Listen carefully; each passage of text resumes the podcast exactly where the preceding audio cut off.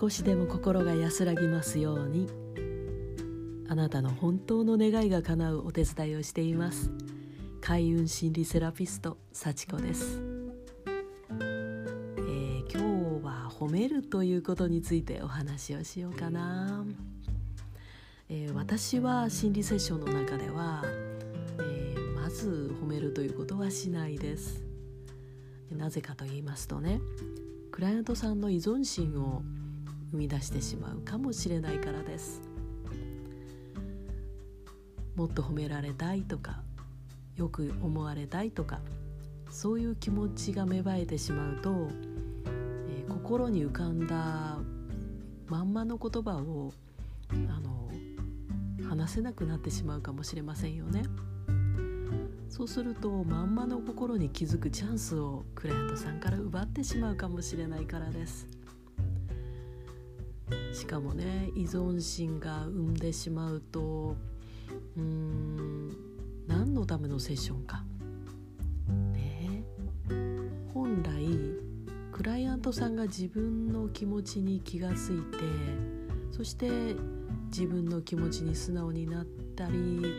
えー、自分で決めたりして問題解決につながっていくっていうそういう時間であるはずですよね。でね日常生活でもあのよく褒めて育てようとか、うん、褒められると伸びるタイプなんです私とか。そういうセリフよく聞きませんか、えー、私もねやっぱり褒められると嬉しい。褒めてほしいなって思うタイプです。どちらかというとね。とはいえです。あのこれダメだなと思ってる時に「いや大丈夫だよ。なんかすごくいいと思うよ」なんでダメだって言ってんのかな。だいいと思うよみたいにね。言われたりしてでもいやそんなこと言われてもってなっちゃったことって結構ありましたね。あなたはいかがですか？でね絶対褒めちゃいけないとか、え、かこうマイナス点をね言っちゃいけないとかそういう話ではなくてうーん褒めるということのその前段階として、えー、その方相手の方のことをこう関心を持っているとか、えー、興味興味を持って尊重してますよとかでそそれをこうなんか伝わるようなそういう関係性だったり態度だったり言葉かけがあるっていうことが必要なんじゃないかなと思うんですね。であダメだなと思ってる私がいるとしてまあ分かりませんが私がどんな表情をしていたかその時ねでもあまりなんていうかこう明るくないというか曇りがちな表情をしていたとしたらまずそこを組んだらひょっとするとただ褒めればいいっていう話ではなくてもうちょっと違う表現が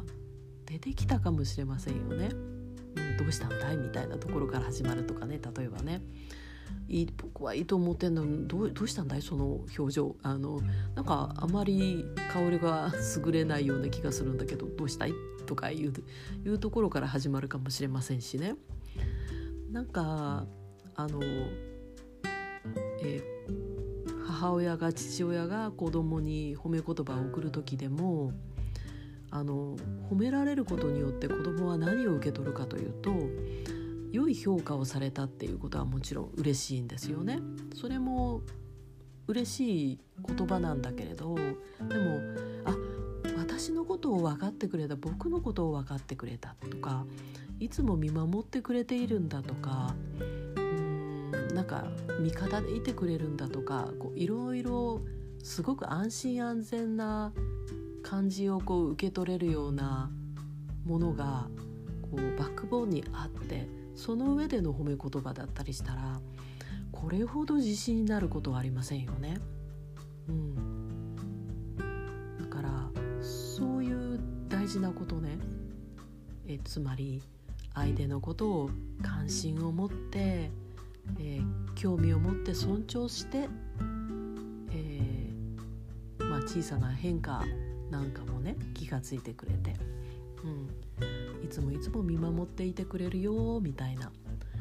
そういうことの上であのなんか褒めてくれるっていうか、えー、称賛の言葉が思わず出てくるっていうかいいなと思ったわよみたいなそういうのであればいいんじゃないかな。うん、だから単に褒めましょうっていう話ではなくて基本的なあの人間同士のこうつながりそこがあってこそ、えー、より一層